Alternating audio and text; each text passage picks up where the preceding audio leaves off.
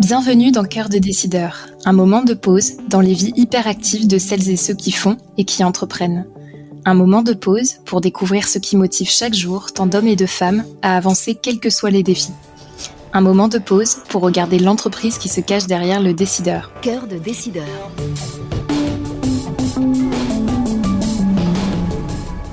Dans cet épisode, nous recevons Karine Père de Fabreg. Bonjour. Bonjour.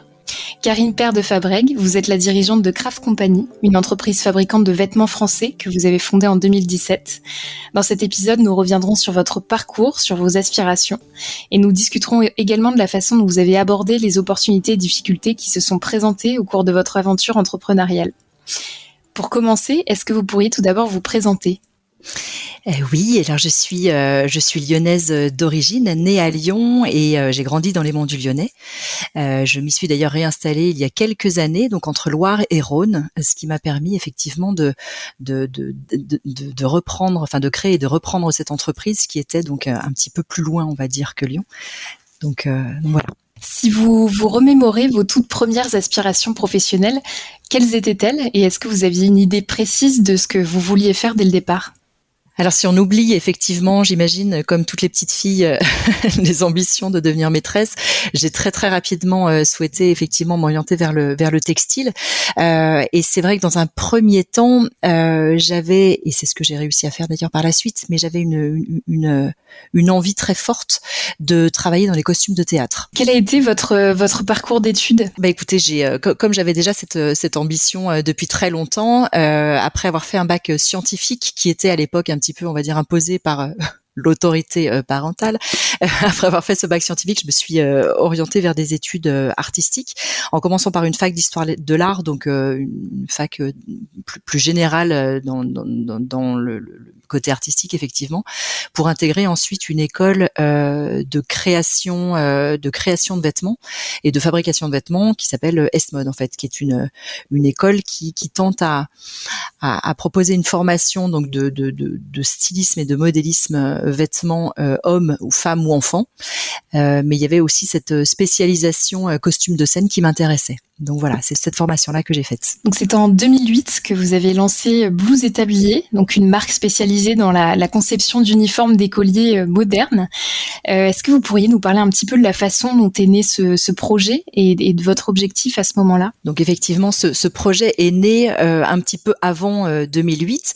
Euh, euh, J'avais à l'époque une entreprise de prêt-à-porter féminin euh, haut de gamme avec une associée et on avait créé un deuxième secteur dans cette entreprise qui était était euh, euh, ce qu'on appelle le vêtement image qui a toujours été un peu mon ambition. Donc travailler sur du vêtement euh, unique ou du vêtement qui a du sens. Et on avait déjà mis au point enfin mis en place ce secteur d'activité au sein de notre ancienne entreprise. Et c'est à ce moment-là que, euh, comme on était effectivement, euh, on faisait partie du village des créateurs, on était sur les pentes de la Croix-Rousse à l'époque, on était euh, euh situé, euh, localisé juste en dessous d'une grosse institution lyonnaise, et on, on, les a rencontrés. Elle, elle souhaitait, la directrice de l'époque, Madame Camus, souhaitait remettre la blouse au goût du jour, et elle voulait le faire de manière un petit peu moderne, en tout cas moderniser les, les, les blouses qu'elle avait eu l'habitude de de voir jusqu'à présent. Et donc, elle s'est adressée à ce qu'on appelait à l'époque, et ce qu'on était d'ailleurs, des jeunes créateurs. Donc, on a travaillé effectivement euh, ensemble sur euh, sur un premier modèle euh, qui se voulait effectivement plus plus ludique, euh, plus moderne et plus coloré, euh, et qui avait comme cahier des charges de plaire aux enfants. Donc, on a voilà, on a lancé une première une première fabrication et après des petits ajustements euh, au niveau du modèle, bah voilà, 15 ans, 15 euh, ans après, on travaille encore avec eux. Comment vous êtes-vous senti dans cette première expérience d'entrepreneuriat c'était une période qui était assez délicate euh, pour pas mal de raisons. Euh, déjà parce que je venais moi du costume de théâtre, donc avec des vêtements uniques, et là il fallait qu'on rentre dans une dans une optique de production finalement, euh, qui était donc de faire de la série, de répéter cette série. Et comme à l'époque on n'avait pas du tout d'atelier intégré, il a fallu qu'on qu'on se qu'on se tourne vers un atelier de, de fabrication. Et vous verrez tout à l'heure que c'est ce qui fait que je suis là aujourd'hui. Vous avez travaillé euh, de nombreuses années avec un atelier de confection qui s'appelle Macopat qui vous qui vous a fourni pendant plusieurs années. Et en 2015, le, le dirigeant de cet atelier euh, décide de prendre sa retraite et vous propose de, de prendre sa suite. Euh, donc vous avez d'abord refusé avant de vous de vous raviser. Qu'est-ce qui vous a finalement décidé? C'était justement cette cette ouverture vers du Made in France, vers des choses qui avaient beaucoup plus de sens. Effectivement, comme vous l'avez dit, euh, je, faisais fabriquer du coup mes blouses d'écolier dans cet atelier ici, donc je le connaissais, euh, je le connaissais plutôt bien et je m'entendais bien avec le mon prédécesseur qui euh, qui avait déjà il y a plusieurs années la, volonté de de céder son entreprise et qui avait, je pense, vu en moi sa, sa, sa, digne héritière euh, parce que effectivement, euh, comme je vous le disais tout à l'heure, je suis dans les Monts du donc pas très très loin du bassin euh, du bassin roannais et il était facile pour moi de venir euh, euh, géographiquement ici et je répondais peut-être aussi à à ses attentes en termes de pérennité des produits qu'il avait mis en place au sein de l'atelier. Mais pour moi, c'était pour moi c'était une, une entreprise énorme à l'époque euh, il y avait euh, déjà six personnes qui travaillaient et c'était un, vrai engagement euh, qu'il fallait que je prenne, de me dire que bah, j'étais plus à travailler pour moi toute seule, mais qu'il fallait effectivement que j'embarque des personnes avec moi. ce qui m'a fait changer d'avis, c'est que c'est que j'avais pas connaissance à cette époque-là que d'autres personnes souhaitaient le, le, reprendre, souhaitaient reprendre, et comme je connaissais déjà les salariés qui étaient là, j'avais j'avais compris qu'elles étaient plutôt elles euh, intéressées à l'idée que ce soit moi qui reprenne. Donc euh, donc voilà, tout tout ça mis mis bout à bout, plus le fait que je, je, je subissais, on va dire un, personnellement un, un, un, changement de vie euh, radical. ben voilà, je me suis dit qu'il était temps qu'il était temps de prendre un peu de, de l'envol et de changer un peu de, de, de, de stratégie, on va dire, de carrière et c'est ce qui m'a ce qui m'a fait euh, reprendre cette euh, cet atelier là mais ça a été un petit peu plus compliqué que ça c'est que j'ai dû créer une entreprise en fait qui intègre euh, mes anciennes entités dont Blues Établier dont nous avons parlé tout à l'heure et qui intègre un nouvel organe de fabrication qui était Macopat.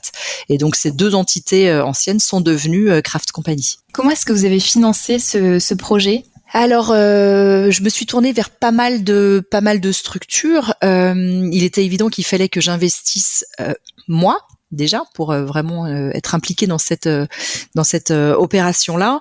Et j'ai eu la chance de rencontrer des des structures associatives qui m'ont permis effectivement de, de de de compléter un peu tout ça. Donc j'ai pu faire effectivement par le biais de Initiative Loire et de France Active. Euh, chez l'un, euh, un prêt à taux zéro qui m'a permis d'investir un petit peu aussi plus euh, et de rajouter un, apport initial et, et par l'autre système d'association qui eux garantissaient plus au niveau des banques le prêt en ayant fait bien évidemment de part et d'autre des dossiers très très complets sur sur le projet et sur ce que j'étais moi-même en mesure de mettre en place et d'apporter financièrement. Euh, pour avoir cette, euh, cette aide, euh, cette aide secondaire en fait. Donc vous l'avez dit, Craft Company est, est, en quelque sorte né de ce, ce rachat. Est-ce que vous pouvez nous, nous, expliquer un petit peu comment ça s'est passé et, et, nous parler de, de l'offre qui est celle de, de Craft Company? Oui, alors Craft Company effectivement, ça a été euh, le, le, la, la, fusion de, de, plusieurs marques euh, et de l'atelier de confection, qui fait qu'aujourd'hui on a une, une offre assez étendue on a effectivement cet atelier de confection donc qui, qui propose du travail à façon donc on va travailler, on va vendre euh, notre savoir-faire euh, et nos, mains de fée de, nos couturières euh, que l'on met à disposition de créateurs ou d'autres entreprises qui développent leurs produits mais qui n'ont pas l'atelier de confection en interne. Donc on travaille pour d'autres, ça s'appelle vraiment du travail à façon. Et puis à côté de ça, on continue à développer aussi nos propres marques en interne, c'est-à-dire que euh, Blues Établier euh, existe toujours. C'est une activité qui est très saisonnière et qu'il a fallu compléter par d'autres marques qui sont nées depuis, notamment une, une marque blanche de craft qui est en fait une une, une marque qui propose euh, des vêtements euh, images, donc des vêtements à l'effigie d'un label ou d'une entreprise, des vêtements qui sont marqués, qui pourraient s'apparenter à du vêtement de travail, comme des t-shirts, des polos, des suites et tous les, les, produits que l'on peut marquer au, au, nom d'une entreprise. Donc on, on propose ces produits-là euh, on travaille uniquement avec des matières euh, biosourcées et bien évidemment, tout est fabriqué dans notre atelier euh, ici à. On a également une autre marque qui est assez récente, qui s'appelle En Direct. En fait, mon, ambition pour pour cette entreprise, pour notre entreprise, c'est de de rendre accessible, grâce à notre atelier intégré, de rendre accessible le bio et le made in France auprès du plus grand nombre. Ça me semble extrêmement important euh, comme j'ai euh, encore une fois un atelier intégré, je peux me positionner euh, en, entre guillemets un magasin d'usine et fabriquer nos produits et les vendre en direct aux particuliers enlève beaucoup de marge intermédiaire marges intermédiaires qui sont souvent très coûteuses. Donc en fait, on peut proposer avec tous nos produits euh, que l'on a euh, ici, qui sont aussi bien, donc comme je vous le disais tout à l'heure, des t-shirts, des polos, des sweats et ainsi de suite, mais également une nouvelle collection de lingerie menstruelle et de produits d'hygiène féminine. On peut les proposer en direct, ce qui nous permet d'avoir des produits très propres, fabriqués au plus proche euh, de, de, chaque, de chaque personne à des prix très compétitifs. Comment se porte le secteur de l'industrie textile en France? Je pense euh, également euh, à toute la partie Made in France. Est-ce que vous pensez que c'est un secteur qui a un, bel avenir devant lui? Oui, oui, on a on a vraiment depuis quelques années une volonté très forte du retour au Made in France par le public dans un premier temps, par les consommateurs qui souhaitent euh, avoir des produits de plus en plus euh, qui sont fabriqués proches de chez eux ou en tout cas dont on ait la, la, certitude qu'ils ne soient pas fabriqués par euh, par des par des enfants au bout du monde. donc ils souhaitent avoir un, gage de, de de, qualité, mais mais pas que, mais aussi un, un, gage de, qualité sociétale, on va dire. Euh, depuis depuis cinq ou six ans, c'est vraiment très fort. Euh, et il me semble que depuis aussi euh, ce même ce même temps, les entreprises ont, pris acte de ça et ont commencé à partir de ce moment-là à, à, à faire revenir en fait les fabrications en France. Après, il se pose d'autres, euh, enfin, il se pose quand même un, souci, c'est qu'on a des petites entreprises. Pour l'instant, les ateliers qu'on a sont des petites entreprises, et c'est vrai qu'on serait pas tous en mesure de répondre à une énorme demande de production euh, euh, française. Mais en tout cas, on, on, tend tous à se développer, à se développer très vite pour pouvoir répondre de plus en plus à cette demande croissante. Quelles sont les, plus grandes difficultés pour répondre à cette ambition de, donc de rendre accessible au plus grand nombre le, le, le Made in France? Je crois que le, je crois euh, que que la plus grande complexité est effectivement la communication et le fait de se faire connaître. On a nous ici techniquement en interne toutes les euh, toutes, les parties qui ont fait qu'on a pu euh, mettre au point des produits, les créer, les commercialiser, enfin les, les plutôt les lancer en production. Mais une fois qu'ils sont ici, on a toute une partie communication et commercialisation qui est pas forcément évidente. C'est-à-dire qu'il y a énormément de, de, marques qui, qui, lancent des nouveaux produits euh, tous les jours, tout le temps. Euh, et c'est effectivement un nouveau, nouveau métier pour nous que de devoir communiquer et commercialiser auprès de particuliers ces produits-là. On a toujours travaillé effectivement en B2B depuis euh, depuis très nombreuses années, mais là effectivement il faut attaquer un nouveau marché qui est le, le, le B2C et c'est d'autres codes c'est d'autres besoins, d'autres euh, développements. Euh, et pour l'instant, c'est un petit peu ça qu'on trouve, un petit peu ça, pardon, qu'on trouve, euh, qu'on trouve compliqué. Donc Craft Company est engagé dans une démarche RSE. Est-ce qu'il y a d'autres grands engagements de l'entreprise dont, vous pourriez nous, nous parler? Effectivement, chez Kraft, on, on, essaye de faire au mieux. Euh, on essaye de, de, de, de faire euh, le plus juste, le plus sain et le plus propre possible dans un profond respect, que ce soit de l'humain ou euh, ou de la planète. Mais ça, c'est vrai que ce sont, sont, des mots.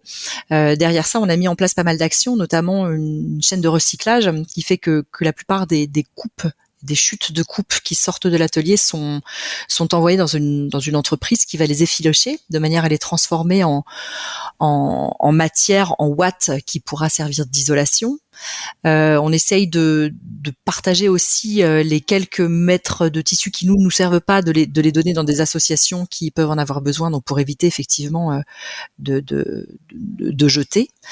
Euh, on essaye de mettre en place aussi, et on a mis en place d'ailleurs un, un système de formation euh, intégré à l'entreprise qui permet à chaque euh, personne d'évoluer dans un sens euh, positif c'est-à-dire de pas subir euh, sa, son passage dans l'entreprise, mais au contraire de l'utiliser pour avancer dans sa carrière professionnelle.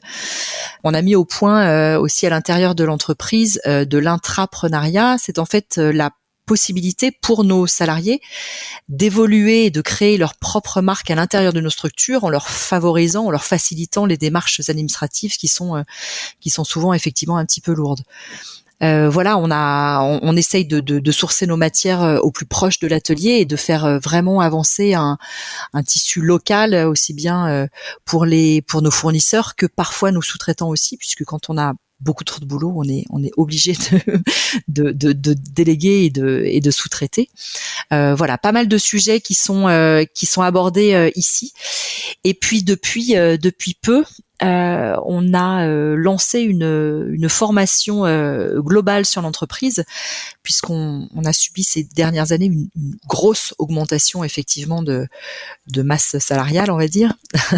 on a lancé une, une, formation de, comment dire de management socio-économique qui fait que chaque personne de l'entreprise est inclus dans un processus de création et de développement euh, de craft. Donc maintenant, actuellement, là, euh, il y a deux groupes de travail euh, qui sont en train de, justement de, réfléchir sur des problématiques qu'on a mises qu'on a mises en, exergue au, sein de Craft.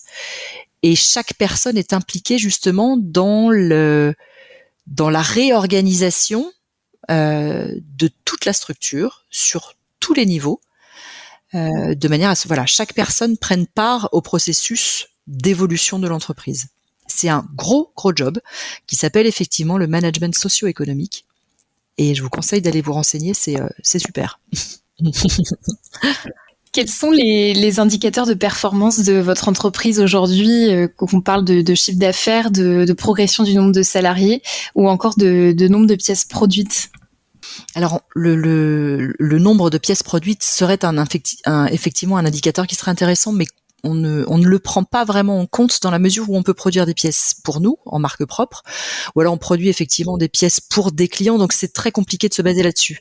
En revanche, euh, on est passé donc euh, de 2017 quand j'ai racheté le, quand j'ai repris l'atelier, en fait que j'ai intégré l'atelier à Craft, on était, euh, il y avait six salariés et on est maintenant 20, donc on a fait un, un, peu plus qu'un fois 3 en, en très très peu de temps puisque ça s'est même pas passé à partir de 2017 mais plutôt 2019.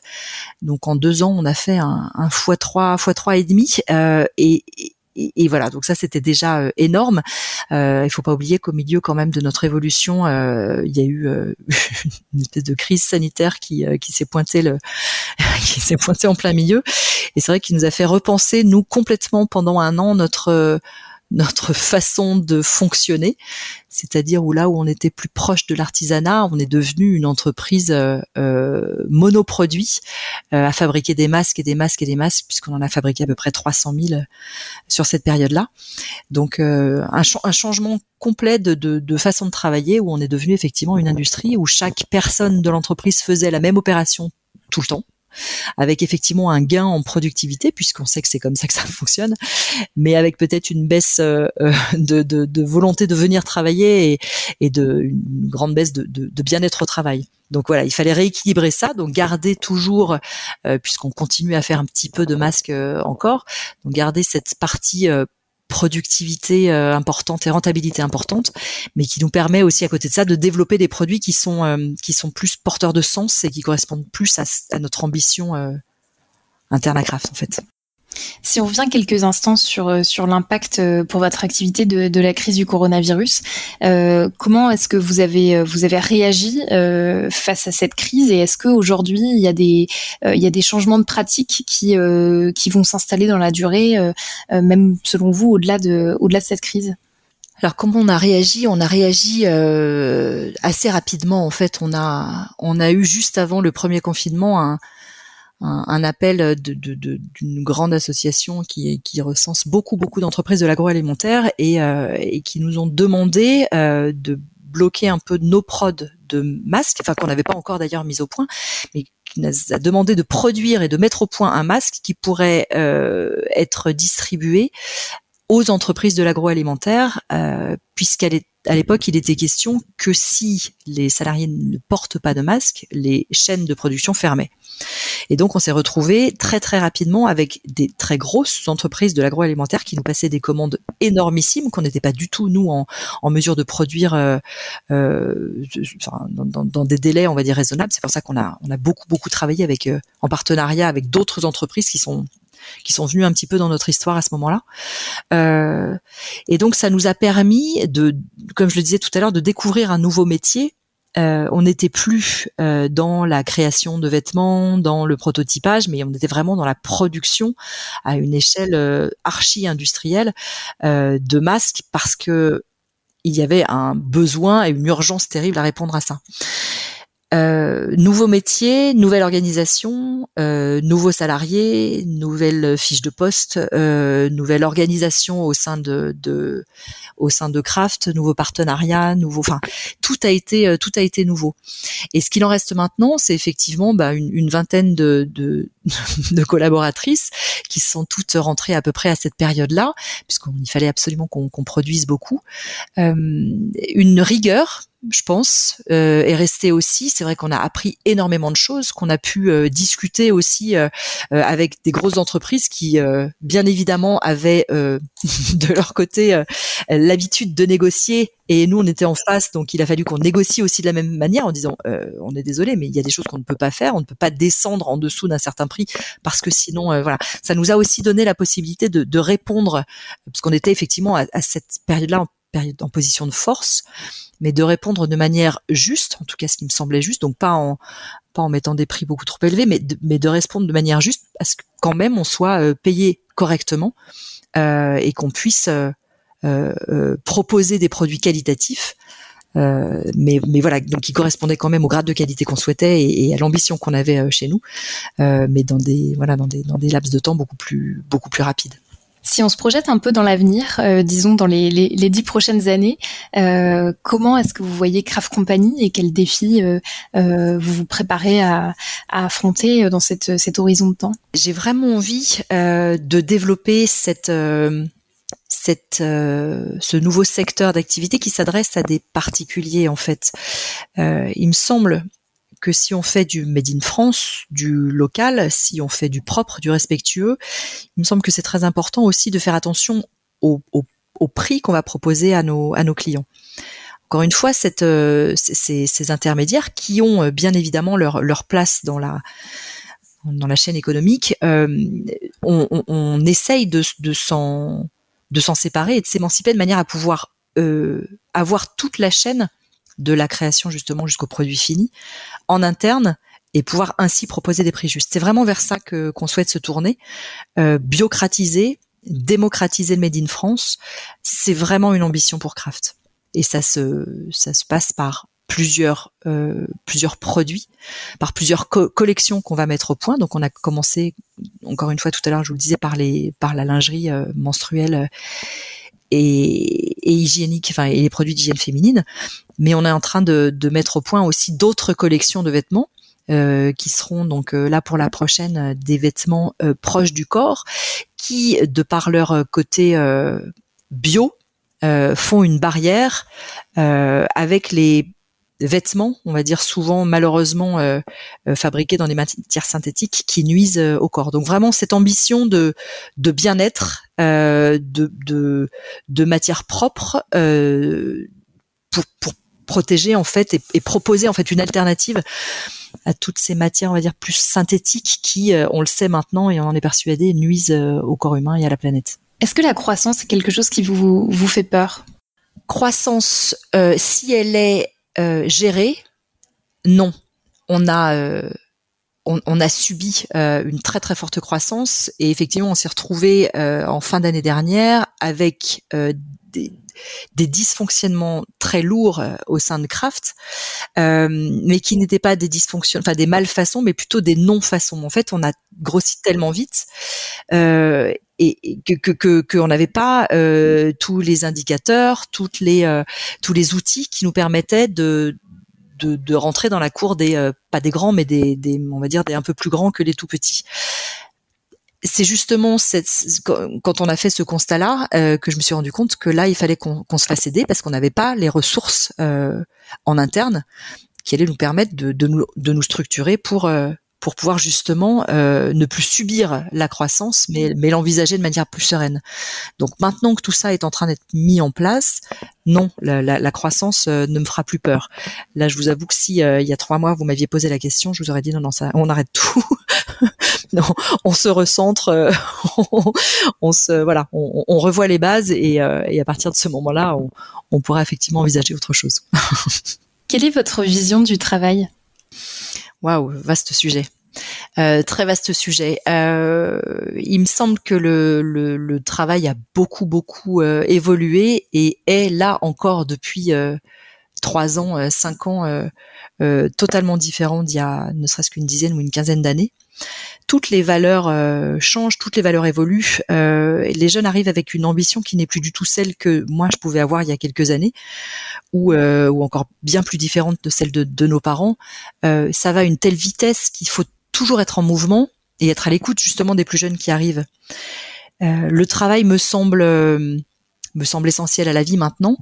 Et si on n'arrive pas à embarquer nos équipes avec nous, c'est-à-dire à, rendre euh, leur travail au sein de nos entreprises euh, intéressant, euh, épanouissant, euh, constructif, ils tournent le dos et en fait ça ne les intéresse pas.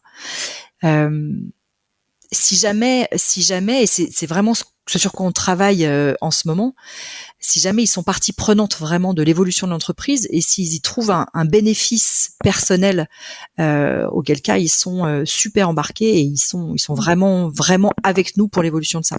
C'est fini le temps où je crois que les décideurs étaient les, les chefs d'entreprise et les managers et, et là où les équipes devaient faire, ça c'est fini ce temps-là. Et si si on comprend pas ça, je pense que nos, nos entreprises sont, sont, sont vouées à, à mourir et à être remplacées par euh, par des entreprises avec des, des jeunes pleins d'ambition, mais avec des valeurs qui leur sont propres maintenant et qui sont effectivement différentes que celles qu'on pouvait avoir nous. Et il me semble que cette évolution, elle est, euh, elle est plutôt saine. Si vous étiez face à, à, une personne qui souhaitait euh, euh, lancer une, se lancer dans une aventure entrepreneuriale dans, dans votre secteur, est-ce qu'il y a un autre conseil que, que vous pourriez lui donner? Peut-être déjà d'aller d'aller voir dans différentes entreprises comment ça fonctionne pour pour se faire sa propre idée euh, de, de, de, de, sa propre stratégie d'entreprise.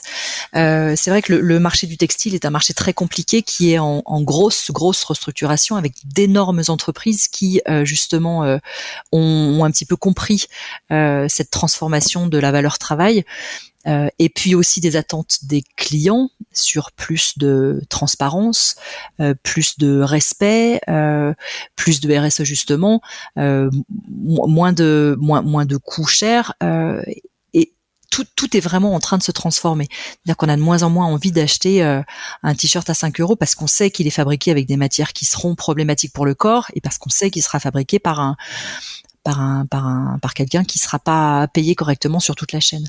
Donc euh, c'est vraiment de réfléchir euh, à, l'orientation qu'on veut donner à son entreprise euh, pour pour pour pouvoir justement répondre à, ce changement incroyable du marché qu'on est en train de subir et qui est très très rapide. Qu'est-ce qu'on peut vous souhaiter pour la suite? Plus de sérénité. mais, on y travaille. Euh, effectivement, on, est sur plein de projets. On a une, entreprise qui bouge beaucoup, qui est très dynamique, parce que j'ai la chance d'avoir justement une équipe qui est euh, qui, me suit et, que j'arrive à embarquer sur euh, sur tout un tas de, projets. Euh, réussir à, à rendre nos, nos produits déjà à, ce qu'on puisse les, faire connaître parce que euh, euh, parce que je pense qu'on a vraiment un rôle à jouer, euh, donc au sein de Craft, oui, mais, mais, au sein du secteur textile, un rôle à jouer dans, l'économie euh, naissante euh, actuelle. Tous les podcasts de la chaîne Expert et Décideur sont disponibles sur le site expertetdecideur.fr et sur toutes les plateformes d'écoute. N'hésitez pas à vous abonner, à laisser votre commentaire et à liker. La chaîne Expert et Décideur.